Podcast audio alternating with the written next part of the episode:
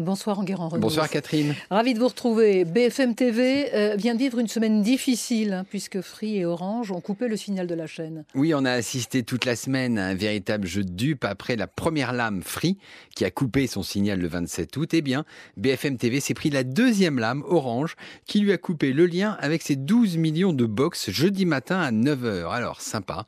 Orange a patienté jusqu'à la fin de l'interview de Jean-Jacques Bourdin pour agir. Mais pour éviter d'en arriver là, BFM avait même fait une ultime proposition juste avant minuit, mercredi soir, mais rien n'y a fait. Orange était très énervé contre les prétentions et les manœuvres de BFM. Bon, mais euh, Orange a tout de même rétabli le signal de BFM dès vendredi après-midi. Oui, parce que BFM TV s'est couché. Alors qu'il réclamait 4 millions d'euros à Orange, la chaîne a finalement accepté de ne pas être rémunérée. Le risque était trop trop gros pour BFM TV. Pour gagner quelques millions d'euros, elle risquait de tout perdre. Et quel enseignement faut-il tirer de tout ça? Alors, le premier, c'est qu'Alain Veil, le patron de BFM TV, il a joué, il a perdu. Il a mis 15 ans pour hisser BFM TV à 2,2% d'audience, mais seulement 15 jours pour lui faire perdre 20% de son audience. Et en prime, il n'obtiendra pas d'argent d'Orange, ni a priori de Free. Et autrement, le, deuxième enseignement? C'est que les opérateurs télécoms ont pris leur revanche sur les télés. En mars 2018, Canal et Orange menaçaient de couper le signal de TF1. Canal, souvenez-vous, est passé à l'acte avant de se rétracter devant la vague d'indignation. Mais Orange n'a pas osé le faire. Résultat, TF1 a signé des contrats avec tous les opérateurs qui ont accepté de le rémunérer. Là, Free puis Orange ont coupé BFM TV et personne n'a réagi.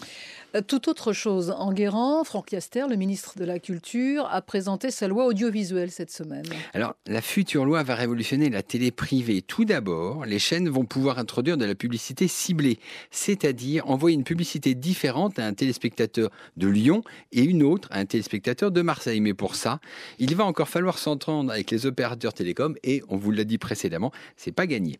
Sinon, la future loi audiovisuelle obligera les plateformes comme Netflix, Amazon et bientôt Disney à investir au moins 16% de leur chiffre d'affaires dans la production de fiction française. Alors, pour Netflix et ses 5 millions d'abonnés, cela représentait un investissement d'une grosso modo 60 millions d'euros.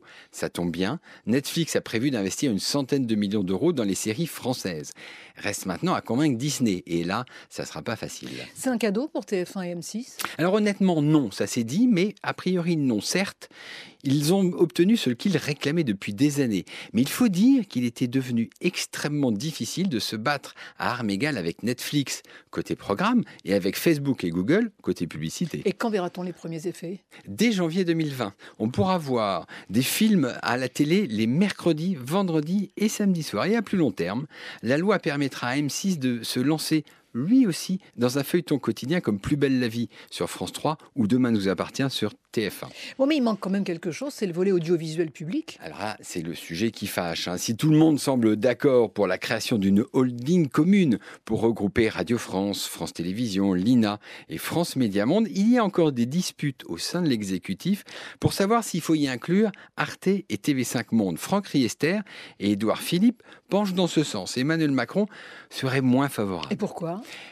parce qu'Arte est une chaîne franco-allemande gérée par un traité entre les deux pays. L'Allemagne ne veut pas d'une nationalisation de fait d'Arte.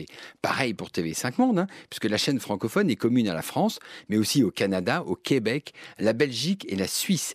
Emmanuel Macron ne veut pas d'un conflit diplomatique pour si peu. En tout cas, les choses devraient se clarifier dans les prochains jours. L'homme de la semaine, euh, en Guérant, eh bien c'est euh, Xavier Dupont de Ligonnès, héros malgré lui du Festival de la fiction française de La Rochelle. Ah, c'est un mystère de plus dans la ténébreuse affaire du pont de Ligonnès. Comment diable l'homme le plus recherché de France se débrouille-t-il pour se retrouver à l'affiche de deux fictions françaises présentées cette semaine au Festival de La Rochelle? Celle de M6 s'appelle Un homme ordinaire, celle de sa rivale TF1 s'appelle La part du soupçon avec Cadmeran. Mais TF1 grillera la politesse à M6 en diffusant sa version dès le 23 septembre. Enguerrand, Renault, l'actu des médias. On vous retrouve demain matin dans les colonnes du Figaro. Bonne semaine et à dimanche. Merci.